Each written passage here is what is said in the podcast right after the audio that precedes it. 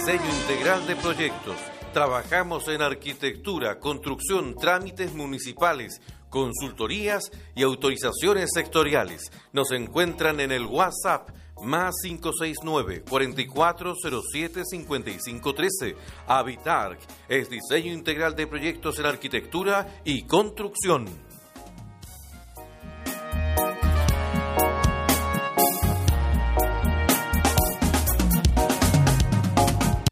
Vale la pata y luego que me llaman, me dicen que ya suelte la pelota. Vamos a perder y ya suena la campana, vamos uno abajo, tengo que intentar hacer un gol. Perfecto, pa' colocarle y de repente te apareces en el fondo. Les damos la bienvenida a Diario Mural, un espacio de encuentro. En Diario Mural podrás escuchar anécdotas, recuerdos, reflexiones, opiniones, arte, música y toda la diversidad de nuestras escuelas. Aquí comienza Diario Mural. Bienvenidos.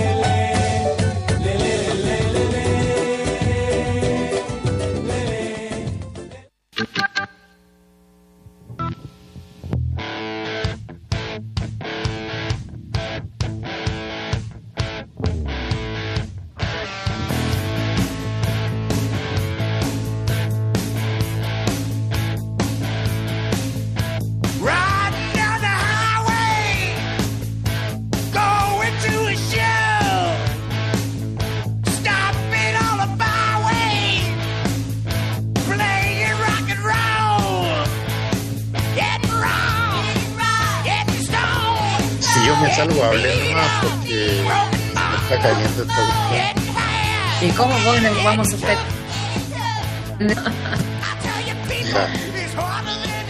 Hola, buenas tardes. Bienvenido a otro capítulo de Diario Mural acá en Nuevo Norte 104.7. Tanto tiempo. Hoy día se ha excusado Connie por bueno, problemas tal vez del teletrabajo, internet. Nos acompaña en esta sección Joaquín y Hani, ya vamos a empezar a hablar. Hoy día, a propósito del caso Maín que tiene fuera la exalcaldesa y presidenta de la CMS, vamos a tocar el tema de la educación en Antofagasta. ¿Qué proyecto y qué educación necesita Antofagasta? ¿Ya? Para eso estamos con Hani. Hani, ¿se puede presentar? Sí, por supuesto. Bueno, primero que todo, darle las gracias a esta invitación eh, a mí me encanta estar en la radio, encuentro que es un medio de comunicación eh, muy místico, que, tiene una magia impresionante. Eh, y bueno, el norte también, que hay, hay raíces de mi padre, así que también tiene una cercanía especial y que es uno de mis lugares favoritos, así que envío su clima, su paisaje. muchas gracias por, por esto. Yo soy profesora de base, soy profesora de filosofía y magíster en ética y filosofía política de la Universidad de Chile. Hago, estoy trabajando en Recoleta hace cuatro años, pero soy docente hace 16, 17, creo que sí, como 16 años. Y además soy la presidenta del Colegio de Profesores de mi establecimiento, el José Miguel Carrera, de la Comuna de Recoleta, y también candidata al comunal de Recoleta, eh, también por, por el gremio de los y las docentes. Así que feliz de esta invitación y que podamos contar un poco de qué se trata nuestro proyecto educativo en Recoleta, que es muy interesante y ha revertido cifras importantísimas eh, hablando de, la educación pública. Claro. Don Joaquín está por ahí, si quiere presentar algunas palabras de inicio, alguna pregunta. Ahí habla. Sí, aquí estoy. Eh, bueno, yo soy Joaquín Cortés, eh, soy antofagastino. Y, ¿Conoce Recoleta? no, es decir, he pasado las pocas veces que he estado en la metrópoli, pero no, no puedo decir que lo conozco. Claro. soy profesor de inglés y además eh, tengo hartos años de trabajo.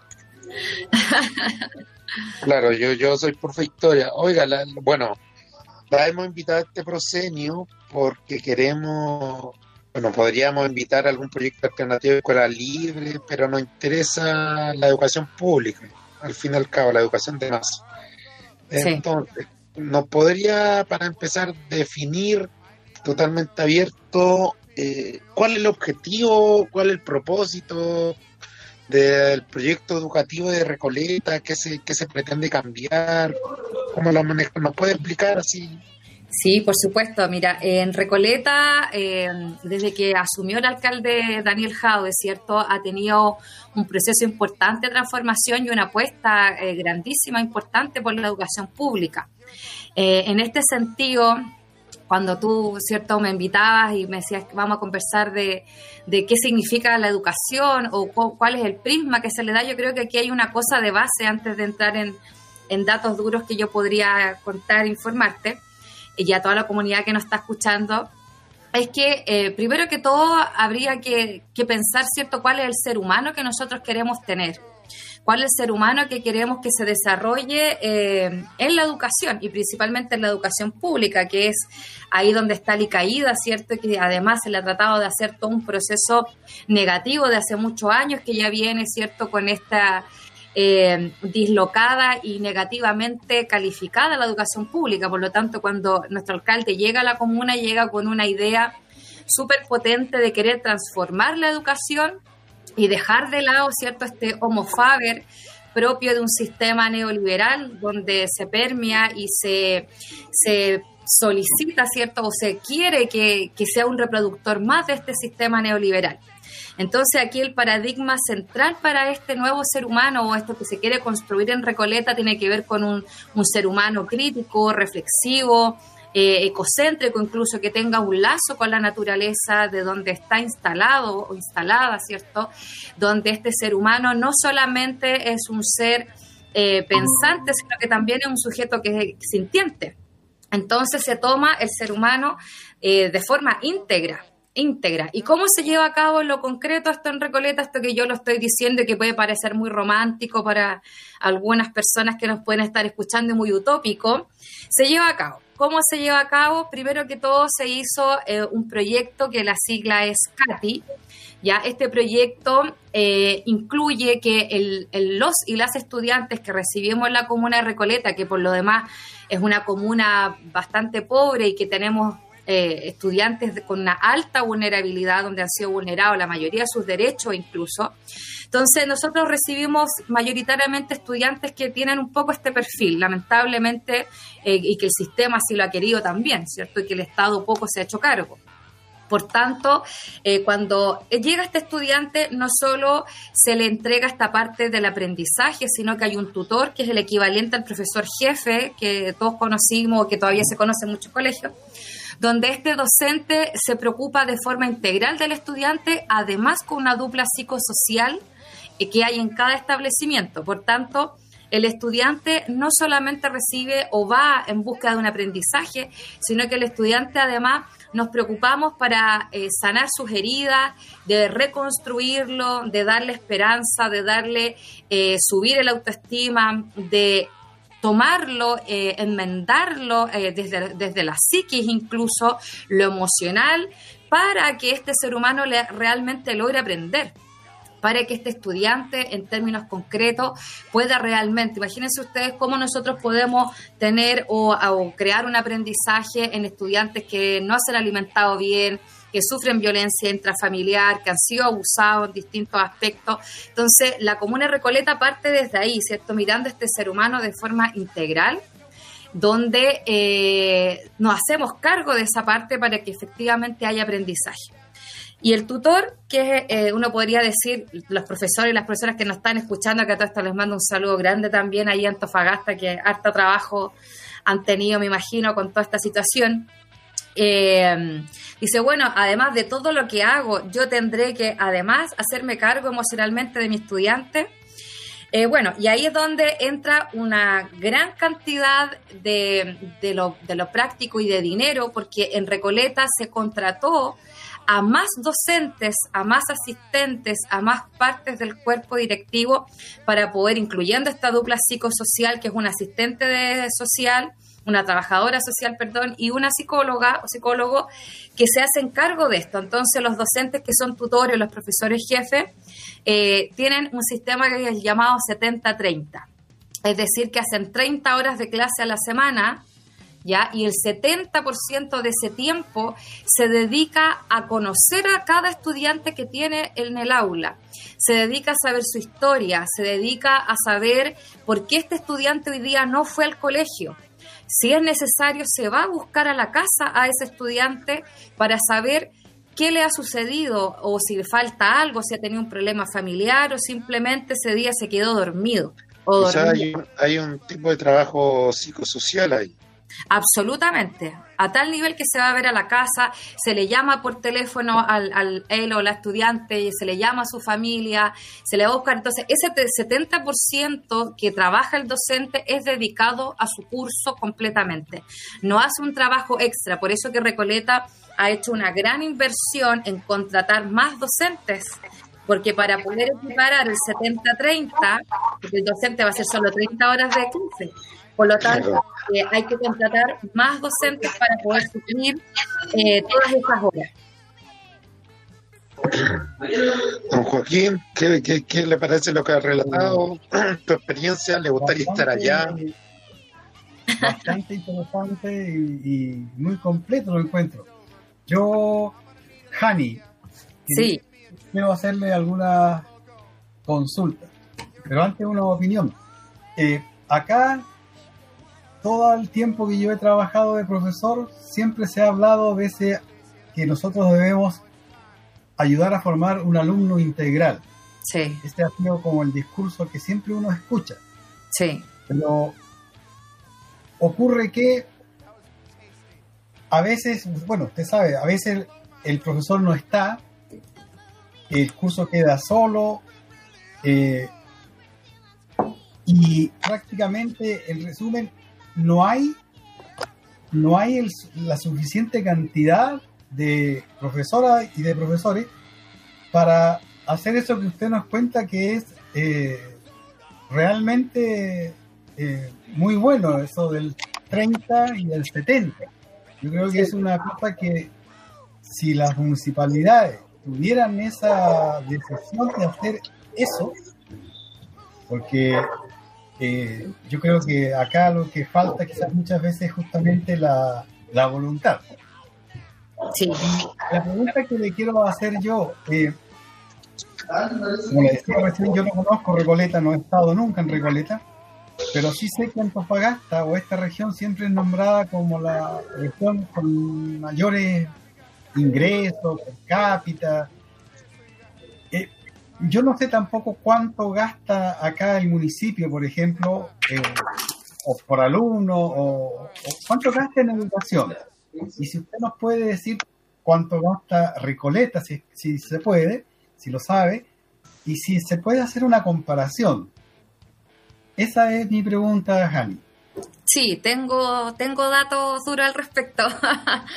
eh, mire, lo que si uno, se, uno entiende eh, que usted dice hay hartos recursos, lo cual eso ya es una muy buena señal, una muy buena base para partir, porque realmente Recoleta es una comuna, como le decía anteriormente, que no tiene grandes recursos como otras y además tenemos una población habitante en Recoleta que necesita mucho más que incluso la educación, piense en la salud, piense en todo lo que significa vivir en una comuna y que se solventa de cualquier manera.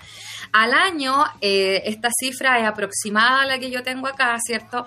Al año se invierten 5 mil millones en, en, educación, donde eso gran parte son sueldos de profesores.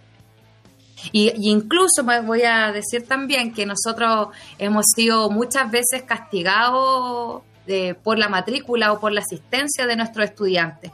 También el proyecto CATI que yo les mencionaba hace un rato, se hace cargo de estos estudiantes que no tienen el hábito o a veces no han entendido lo que significa la importancia de la educación porque a lo mejor no ha, no ha habido la persona correcta o el mediador correcto que le pudiera indicar este camino.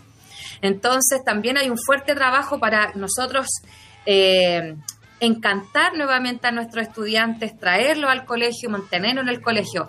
Es más, le voy a decir otra cifra. Por ejemplo, el año que el alcalde recibe Recoleta, eh, en el, el 2013, habían 6.700 estudiantes en, en los 19 establecimientos públicos de Recoleta.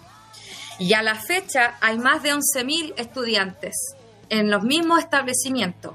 Y no solo eso se ha invertido, sino que además se ha invertido en rescatar colegios públicos y emblemáticos, como por ejemplo el Valentín Letelier, que era un colegio que se quería vender antes de que llegara el alcalde, y él lo rescata, y no se rescata, sino que se invierte en él. España y otro colegio que si mal no recuerdo es el Verdaguer también. Son tres colegios que además también se rescataron y que hoy día son tienen mucha matrícula. Entonces, imagínese usted, eh, toda la cantidad de estudiantes, de 6.500 pasábamos prácticamente al doble casi al doble y por año se reciben mil estudiantes. Entonces, esa inversión eh, se da, da cuenta, ¿cierto?, de que la gente está creyendo en el proyecto Recoleta, a eso se le suma incluso la universidad abierta también, que es gratuita. Eh, y ahí cuando usted me dice, bueno, eh, hacemos? la inversión está ahí, pues cuando uno dice la plata se está gastando en, estas prioridades. Muy bien, Jani. Hasta aquí llegamos a la primera parte. Vamos con la primera canción para dar un respiro, un descanso. Tenemos a María Jechu y ella misma va a presentar el tema Así que vemos enseguida.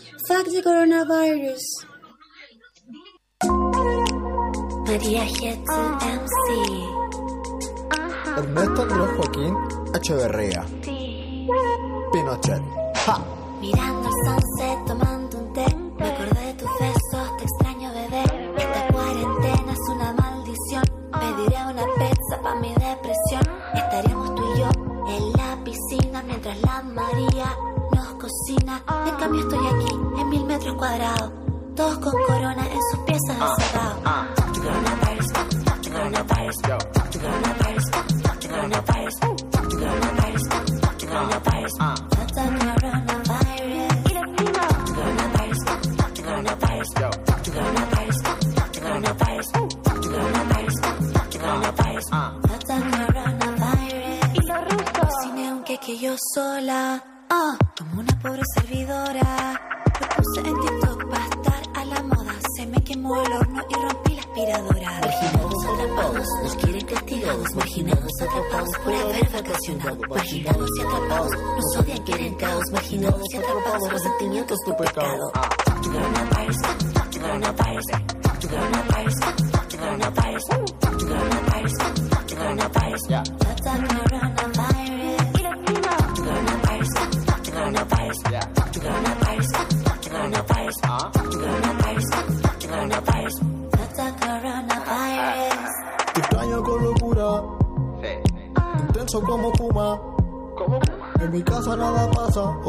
Un Nada me interesa, solamente tu cintura. Quiero que nos droguemos.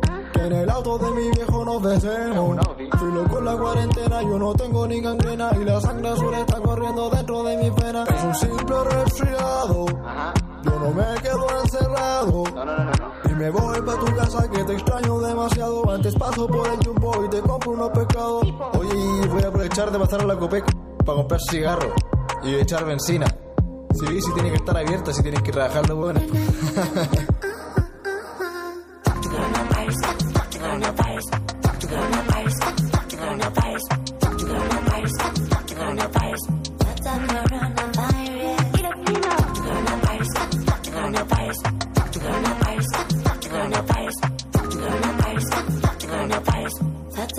buenos.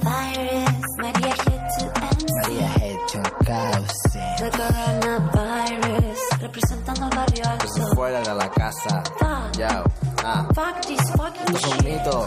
No hay que creerle a la gente. Nos están metiendo miedo. Hay que salir a la calle. Por la economía. Menos mal el gobierno tomó acción y sacó la cuarentena. Ajá. Ah.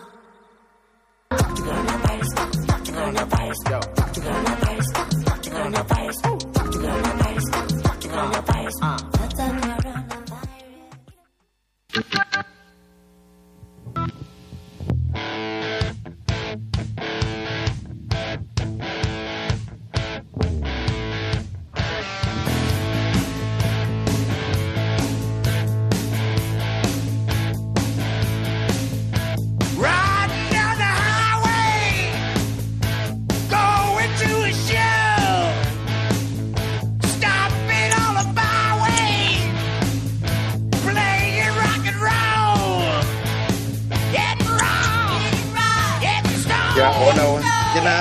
Bienvenidos. Parece que el otro invitado, problemas de teletrabajo habituales. Así que seguimos los test nomás, pero cosa no menor. Entonces, esta era la idea de que estuviera el dirigente comunal de acá para contactar, porque, bueno, ya ahí Joaquín lo sabe y nosotros nos estaban muchas manifestaciones.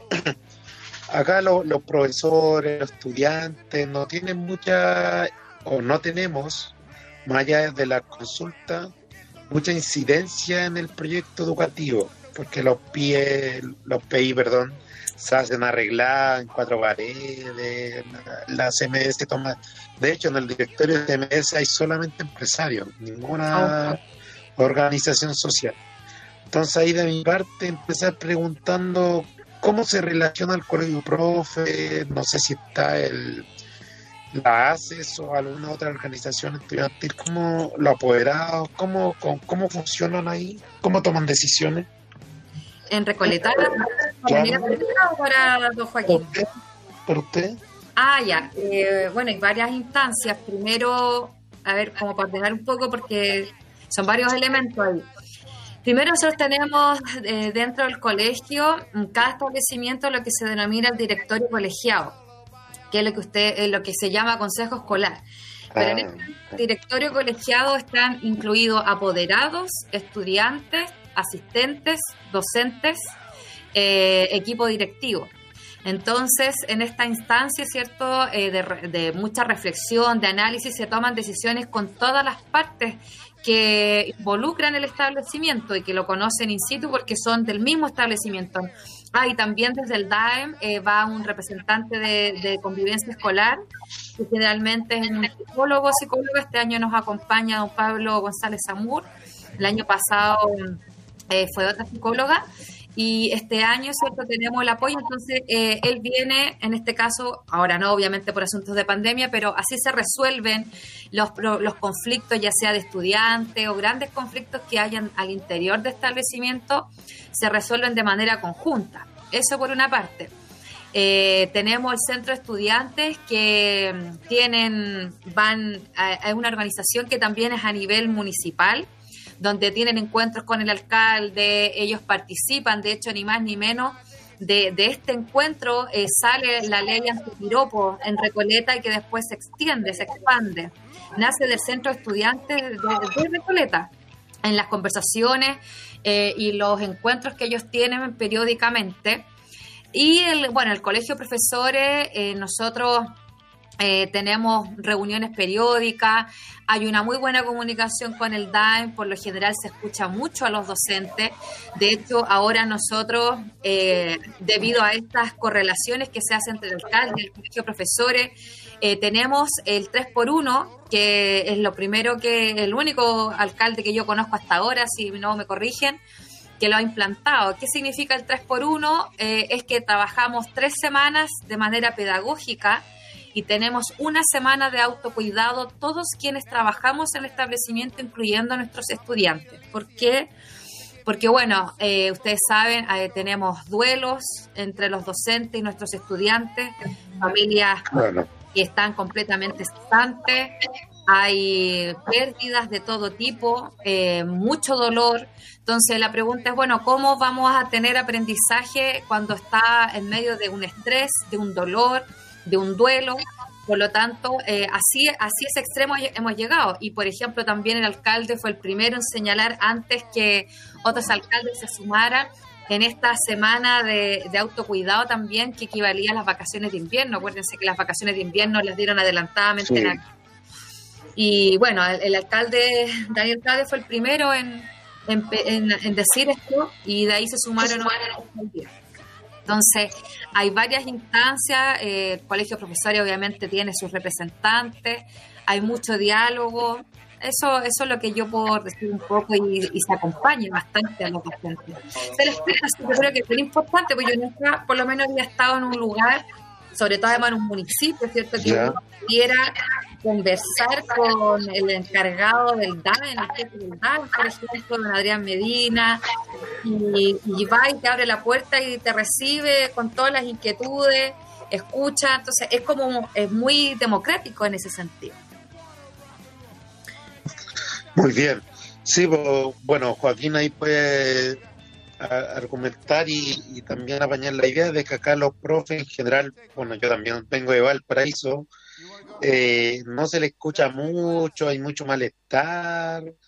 eh, y desde Antofa, como, bueno, como comentaba, en el directorio hay mucho empresariado, Sí. entonces más bien se tiene una mirada más económica y ni siquiera regional que dirija la minería, sino que mucha de paso en realidad. En realidad la, la- la educación municipal de Antofa está en crisis.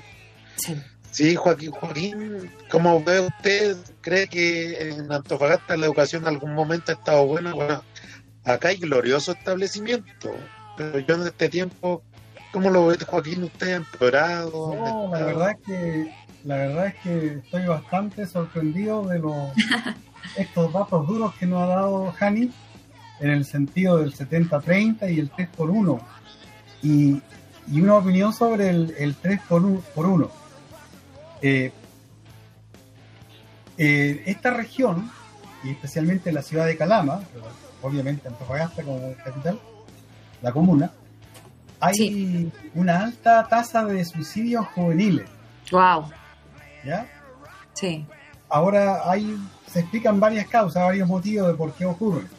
Mm. Pero qué valioso eso que ustedes hacen del 3 por 1 porque yo creo que eh, siempre se ha pensado que la educación tiene que ser eh, eficiente, efectiva, Sí. pero, esto pero no afectiva.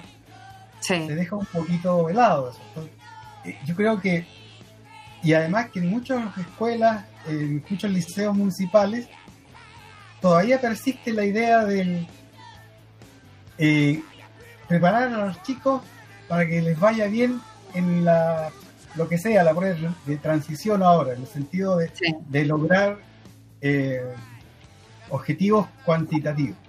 Y, y yo creo que si esto ocurriera, sí, yo creo que todas las cosas pueden ocurrir, esto podría ocurrir si hay la voluntad. Sí. Esto, y, y, oja- y, pucha, yo creo que debe ser una experiencia muy interesante, muy, muy, muy buena para todos. Ayuda al clima. Sí, lo que pasa es que eso va ligado desde donde nos instalamos, de incluso teorías filosóficas, ¿cierto? Porque cuando decimos eh, que hay que producir y que hay que ser eficaz, finalmente terminamos reproduciendo el patrón neoliberal del cual estamos supeditados y que los planes y programas y todo está dispuesto en esa dirección. Entonces terminamos preparando un ser humano que va a continuar con ese, con este estereotipo del homo faber neoliberal y que el descanso, el ocio, el contacto, ese espacio es mal visto porque es una pérdida de tiempo, es una pérdida de la producción en definitiva. No es una pérdida que yo me contacto con lo humano, con lo afectivo, como dice usted, sino que yo me contacto, pierdo tiempo, ¿cierto? El tiempo es oro. Todo, todo eso eh, revela eh, todo lo que viene del capitalismo y hoy día ya el neoliberalismo. En cambio, cuando nosotros nos instalamos desde un paradigma donde el ser humano es lo que prima, cuando no está la economía, como dice, no está lo empresarial, sino que está el ser humano de por medio, cuando es la prioridad real, real, no es como cuando le dicen los niños primero y ya hemos visto que no lo es. Entonces, cuando es real, entonces todo lo que se realiza eh, evidentemente va a ir, eh, va a ser distinto, porque desde donde se para es otro lugar. Es una mirada eh, ecocéntrica, una mirada humanista, una mirada hermenéutica del ser humano. de hecho, dentro de los planes y programas y que yo lo hice también estos años está el ocio pedagogía. La palabra ocio nosotros lo asociamos con, lo, con la pérdida del tiempo, con lo negativo, ¿cierto? Con ser vago, la abuelita le dice, allá está, está de ocioso. Eh, y justamente se le pone así este, a, este, a esta asignatura, ociopedagogía, porque tiene que ver con este tiempo libre, como nace en Grecia desde la filosofía, este tiempo libre que me permite pensar, reflexionar, que es la negación del ocio, que es el negocio, que estoy todo el día vendiendo, comprando, en este Homo Faber que yo le mencionaba ya varias veces. Entonces, eh, este ser humano que tiene este tiempo del ocio, del tiempo libre para pensar, reflexionar y detenerse finalmente. Entonces, esta estructura, ¿cierto? Eh, también se hace carne de alguna manera con este 3x1 el evidenciar que no solo nuestros estudiantes lo han pasado pésimo y han perdido muchísimo, sino que también el cuerpo de profesores ha, ha estado alicaído. También es estresante, imagínese usted tener que hacer clase eh, con estudiantes que no hay un solo computador en su casa, que con suerte hay algún celular y que lo único que funciona son redes sociales, porque no hay dinero para comprar o para tener internet o no, no hay, simplemente no hay. Entonces, imagínense los docentes cómo han estado dando la pelea, la lucha, para que el aprendizaje de igual manera esté. Entonces, ese es, digamos, lo que el alcalde y todo el cuerpo, ¿cierto?, del DAEM dice, no, pues aquí vamos a hacer un alto, tenemos que hacer un autocuidado, tenemos que apoyar también a nuestros docentes y a nuestros docentes que están eh, entregándolo todo y haciéndolo todo. Nosotros sabemos, uno mismo lo ha hecho, le dimos a dejar eh, trabajo, las comidas a sus casas a los niños, porque no tienen cómo salir, familias completas con COVID-19 y, todo lo que significa emocionalmente eso también. Entonces, ahí es cuando uno se instala desde otra filosofía, desde otro lugar, entonces ahí es cuando se empieza a transformar, es como un efecto mariposa, lo que se transforma ahora tiene consecuencias para otro lado. Claro, oiga, y ya que el tiempo, el tiempo apremia un poco, bueno, Oye, siempre- soy buena para hablar, así que me cortan. ¿ah? no, tiene una segunda. A Tiene ver, una- acá, ¿Ah? a Raúl, la última consulta. Sí, Una- una- hombre, la idea central de lo que yo he escuchado, le he escuchado hablar, es que va a depender mucho este sistema educacional del sistema económico, ¿cierto? Pareciera ser que si el sistema económico quiere crear cierto tipo de alumnos, lo va a crear. Si el sistema económico quiere invertir mucho en la educación, lo va a hacer. Está relacionado todo ahí, ¿cierto? O sea, evidentemente, por una, por una parte diría que sí, no sé si absolutamente, porque cuando tú hablas, porque de- la economía tiene que existir, no tampoco podemos decir, no, esto vamos a volver, no sé, al trueque, por, por decir algo, no. Sino que cuando la economía es human- eh, está humanizada, por decirlo así, cuando la economía piensa en un ser humano integral, la cosa cambia. Ahí es cuando cambia, pero si yo quiero, eh, cierto, enriquecer a unos pocos, eh, mantener a los, a los pobres de siempre subyugados en, en ese lugar, porque el sistema así lo quiere, usted sabe que usted nace en, un, en una comuna, en una población, usted está estigmati- estigmatizado y tiene su vida trazada. Y para usted salir de ahí necesita docentes como los de Recoleta o un sistema como los de Recoleta Porque tiene que romper eso y tiene que luchar contra, contra todo lo que está ahí estigmatizado, incrustado en ese lugar. Entonces, cuando nosotros pensamos que se puede vivir distinto, que puede haber una economía más generosa, más humana, evidentemente va a cambiar todo, porque es una consecuencia. Entonces, por un lado eso, por otro lado las políticas también que se instalan, o sea, qué estamos dispuestos políticamente a hacer y ceder también frente a eso. Entonces, es como un abanico también de, de lugares que se, se trastocan y se entrecruzan para poder establecer finalmente esta, esta forma de, de- educación, porque lo estamos reduciendo a la educación, pero obviamente abarca todas las otras áreas. Claro. Oiga, eh, Jani, mu- muchas gracias. Muchas gracias. Si quieres, se queda el último espacio para hablar con la, bueno, con el grupo musical. Joaquín, le hago a usted la última pregunta antes de despedirnos de esto. Eh, ¿Qué con lo que usted escucha? ¿Debemos cambiar de rumbo, mudarnos de ciudad, cambiar los nombres? ¿Qué? Y con este paisaje tan lindo, además. Yo pienso que la educación, primero que todo, nosotros tendríamos que tener una gran conversación entre todos los entre- en la comunidad, que se instale el tema de la educación no solo en la escuela, sino que se instale en los centros de madres, en los sindicatos, en los grupos juveniles, etcétera. Y de ahí ir construyendo eso nuevo que va a tener que ser mejor, mejor que lo que hay ahora. Y, y la pregunta sería, eh, ¿cuál cree usted que es la clave de todo esto? ¿La clave es, es el paradigma que usted nos cuenta? Uy, yo creo que el paradigma de todo esto eh, es tener un, un líder o una líder que realmente se interese por el ser humano y que esa sea la prioridad.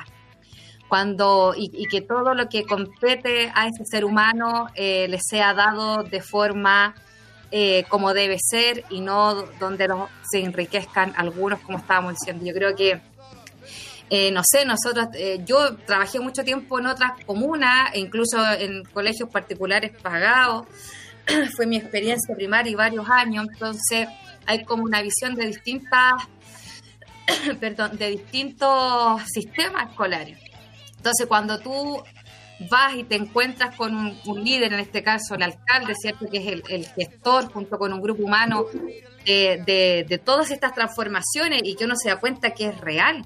Cuando tú ves el vínculo que hace el docente tutor con su estudiante y ese estudiante va al colegio después de haber estado en otra cosa, eh, se coloca el uniforme y va contento y participa un niño que a lo mejor no había ido no había ido en una semana antes o no le interesaba y le da todo el sentido de vida y volver a estudiar.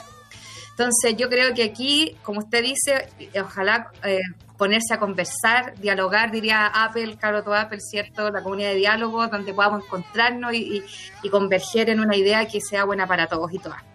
Bueno, Yo, yo. muchas gracias.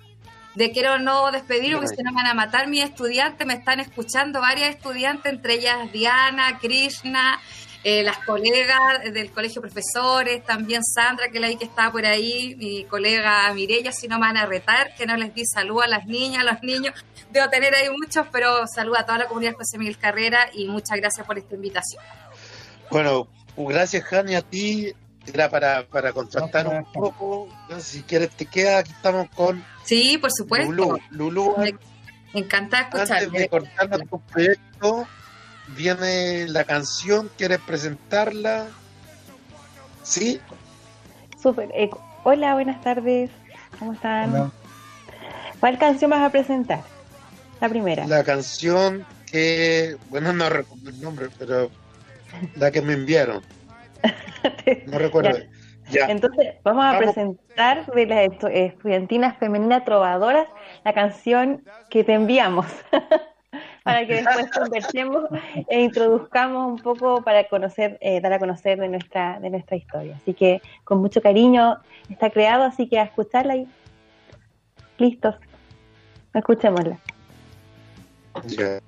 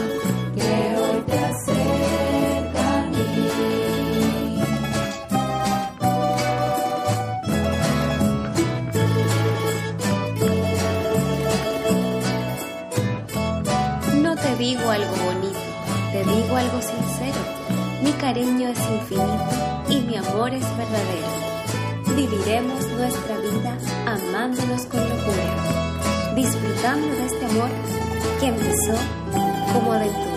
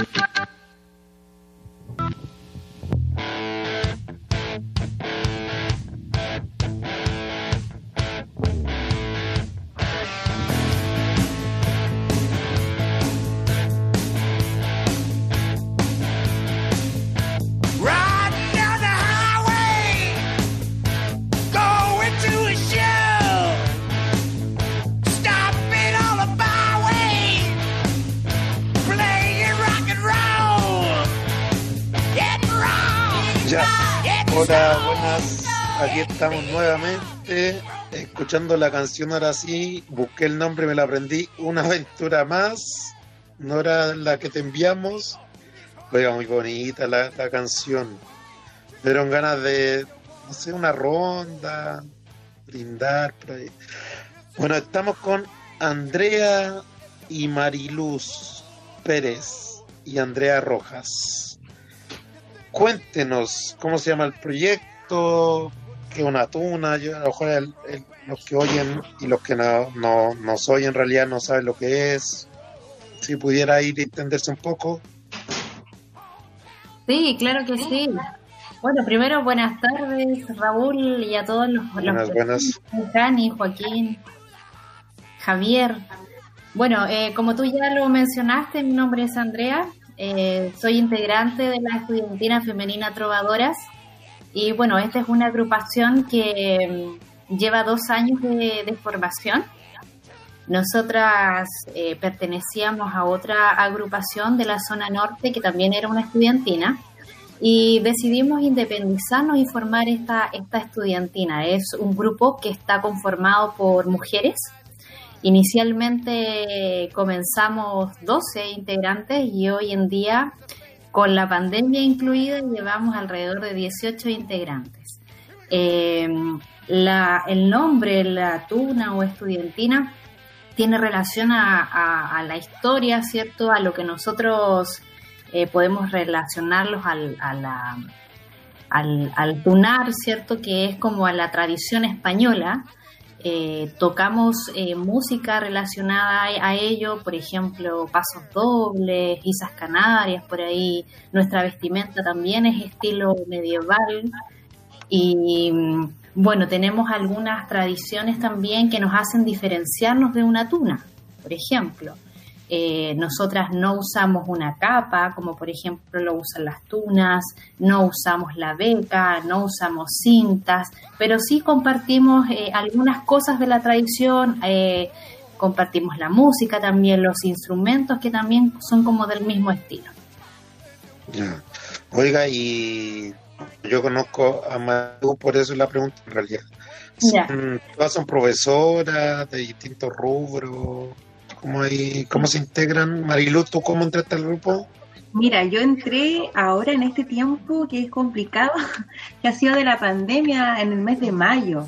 recibí la invitación de una de mis compañeras y bueno, encantada. Siempre me ha gustado el tema de la música. Así que nos, nos hemos conectado solamente por videollamadas, por y nada más.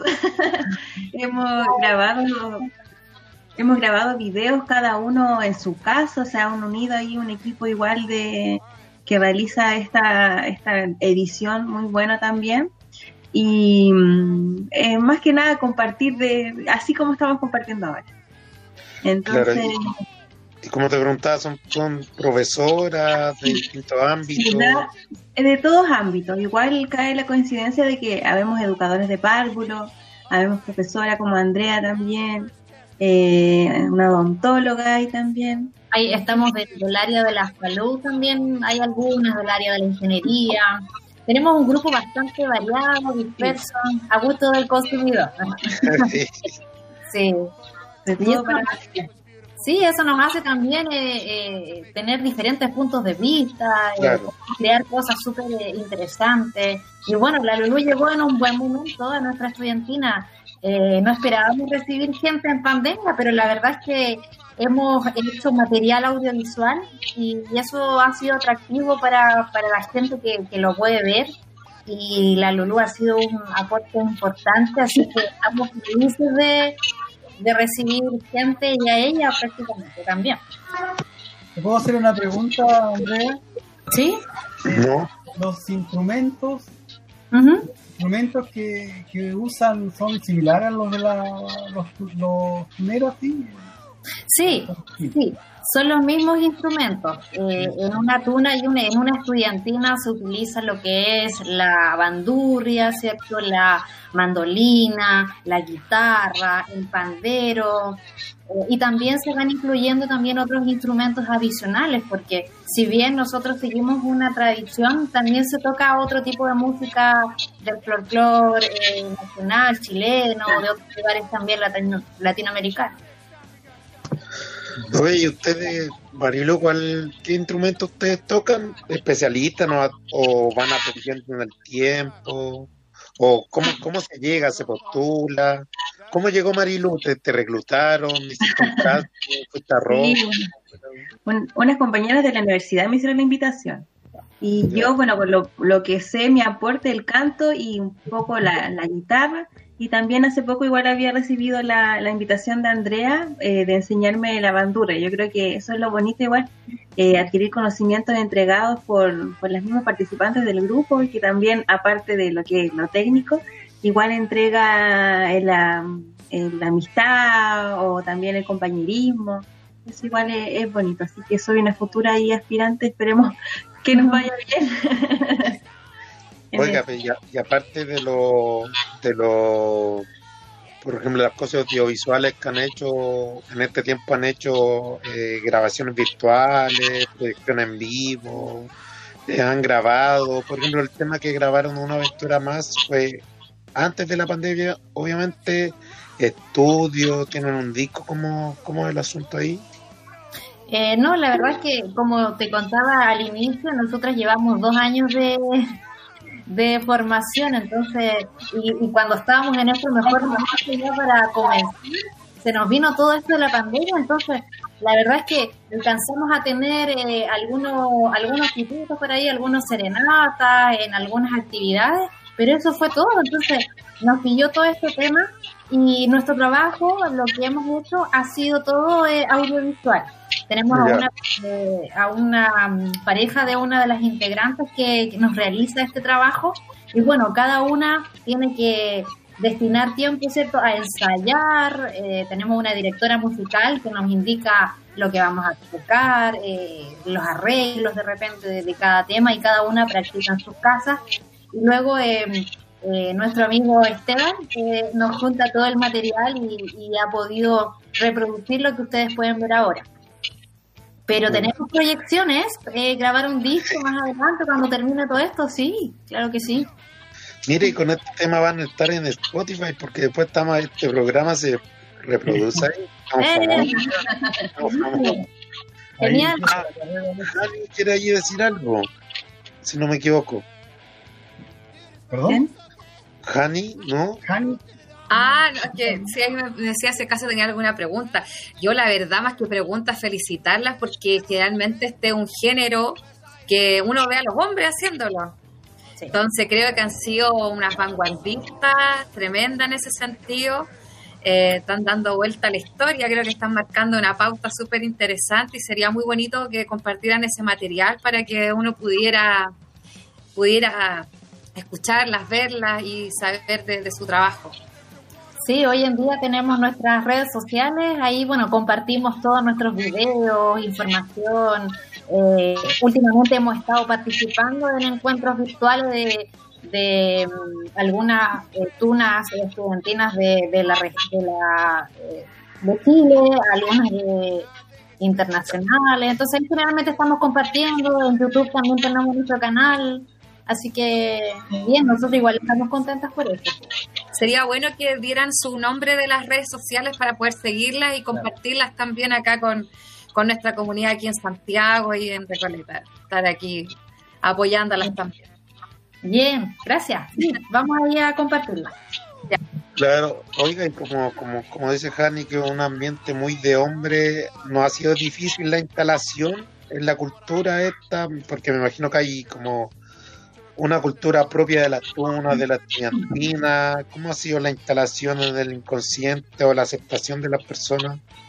Mira, en un comienzo era, era complejo. Yo mm, llevo aproximadamente unos nueve años más o menos en el rubro, o quizás más, no sé, la verdad es que ya estoy perdiendo la cuenta. Dicen que en pandemia no, no se cuenta. Pero mm, en un comienzo era complejo, porque como bien decías, es un rubro de hombres. Era un rubro de hombres, entonces eh, costaba que la mujer se posesionara en este tipo de cosas pero sabemos que los tiempos han cambiado totalmente y hoy en día eh, hay mayor aceptación e inclusive eh, la mujer le entrega ese valor agregado distinto, la elegancia, la, la simpatía, la belleza, eh, que, que de repente los hombres no, no lo pueden a lo mejor proyectar en una presentación. Entonces podríamos decir que es nuestro valor agregado y hoy en día ha cambiado eso. Hemos, hemos tenido mucha más apertura y, y ya no, no, no vemos tanto machismo en este tema. Qué bueno. Oiga, Marilu, ¿usted la- le ha costado insertarse o ha sido todo muy fluido? ¿O una experiencia totalmente nueva? ¿Tú también tenías experiencias musicales previas? No, no tenía experiencias musicales. Había hecho como el intento de algún coro, pero al final no sin concretar. Entonces igual esta invitación eh, llegó en un buen momento porque igual se necesita una distracción. Eh, Y el tema de estar pendiente, como decía Andrea, de, de preparar una canción, de practicarla, de, de hacerla, hace que uno tenga ese, ese tiempo, digamos, de recreación que es fundamental para mantener, digamos, como una estabilidad emocional, mental también en este tiempo. Así que llegó como a al dedo eh, esta invitación y lo que vemos, mm, las relaciones que tenemos, digamos, en como compartimos las llamadas, todo, todo súper bien, tenemos reuniones igual mensuales, bien organizadas, así que súper bien. Es como lo que decía Raúl, es como lo que decía Jani, ese ocio productivo. Claro, sí. Lo, lo- lo bueno de, de nuestra agrupación, eh, y yo siempre lo, lo digo siempre, que, que somos muy buenas compañeras, somos amigas, nos conocemos de bastante tiempo atrás algunas, entonces la dinámica que se da en el grupo es súper positiva, es súper como de crecimiento, de aprender, de, de colaborar, entonces cuesta, cuesta de repente lograr esas cosas en un grupo femenino eh, porque a veces se generan cosas, pero hasta el momento lo hemos podido sobrellevar, así que estamos bien. Y ahí, oiga, en este tiempo surgió mucho el tema de sobrecarga laboral. ¿Cómo compatibilizan el tiempo las dos de, bueno, sus trabajos, los hijos? ¿Cómo, ¿Cómo ahí se hace? Muy difícil, mucho mucho madrugar. ¿Cómo es el tema? Ahí la luz, la luz primero. No, en mi, bueno, en mi caso igual es, es mi escape. Para mí es como, no es una presión, sino que es un alivio. Entonces ya llegan las horas las 7, ya cuando uno a las 8 de la tarde, nosotros acá compartimos con, con, mi, mi pareja con mis niños y vamos tocando. Y ahí estamos. Y ya al final las canciones de la agrupación se las saben todas acá en la casa o en la práctica. Entonces me organizo, claro, en, en la semana una hora ya 7, 8 o el destino también el día sábado cuando tenemos grabación y uno se, se, se motiva y está esperando. Eh, no, digamos, no, no- es como un escape, como dije recién, no, no una presión más de lo que ya estamos eh, teniendo en esto que es el teletrabajo acá en, en- en casa. Claro, y si uno le- si lo disfruta además, me imagino, Andrea, como dice Marilu, se, se crea mejor. Claro, sí, de todas maneras, porque esto, Marilu. este tema de- del teletrabajo es tremendo, o sea, yo creo que no hay familia o persona que, que no esté complicada con el tema del trabajo. Yo le quería preguntar a Mariluz, le, le entendí bien, ¿el profesor Fatigati también tiene actitudes musicales? De canto. Ah, de canto las mira, tiene, sí. La próxima semana. Ya, gracias Mariluz. ¿Podría cantar ahora? No, mejor No, que me dicen no, que no, me dicen que no No, que preparar. Me dicen que no. La, porque de las dos audiencias que tenemos podemos caer a cero. Como si cantara. Oiga, bueno, muchas gracias. El tiempo siempre es cortito. Bueno, eh, ¿alguna palabra final antes de despedirnos? Jani, Marilú, Andrea, de cualquier tema, cualquier cosa libre de exposición a este tiempo que queda. Bueno, va, para aprovechar, me gustaría nombrar las redes sociales que pertenecen a nuestra agrupación en el Facebook Estudiantina Femenina Trovadoras de Antofagasta y en Instagram como Estudiantina Trovadoras. Así que ahí pueden buscarnos. Sí. Y agradecer, por supuesto, agradecer la invitación, el poder acá tener un, un minuto de conversación, un tiempo. Que agradecer más que nada. Sí, yo lo mismo, agradecer la invitación a ustedes, los participantes y todo. Y, y bueno, eh, gracias por, por compartir nuestros temas y por este pequeño espacio. Yo despedirme también, darle las gracias. eh, muy bonita esta, este encuentro, que estamos tan lejos, pero esto nos acerca, nos, nos, nos hace crecer también y ver lo que están haciendo allá en Antofagasta. Así que muchas gracias por la invitación y darle el último saludo a Paola, a su mamá, que me están cobrando sentimientos que no la saludé. Así que muchas gracias también a, a todos los que nos están acompañando y las que nos están acompañando. Así que, y bienvenidos a Recoleta. Cuando quieran aquí las, la- los y las vamos a recibir muy bien. Mire, Gracias. necesito unos lentes nuevos. Pero tiene que ir en Recoleta para la óptica. La. Ya un poquito de nuestra parte, un gusto. Sí, yo, bueno, ¿qué, qué educación necesitamos? El arte tiene que estar muy presente o, por el tema de salud mental, por el tema del desarrollo integral, no solamente de los estudiantes, sino que también de los profes. Y como dice Hani, el, pre- el ser humano antes que la economía, antes que todo. Así que muchas gracias, nos vemos en la próxima. Chao, gracias. Chao, Gracias. bien. Aquí tembló recién.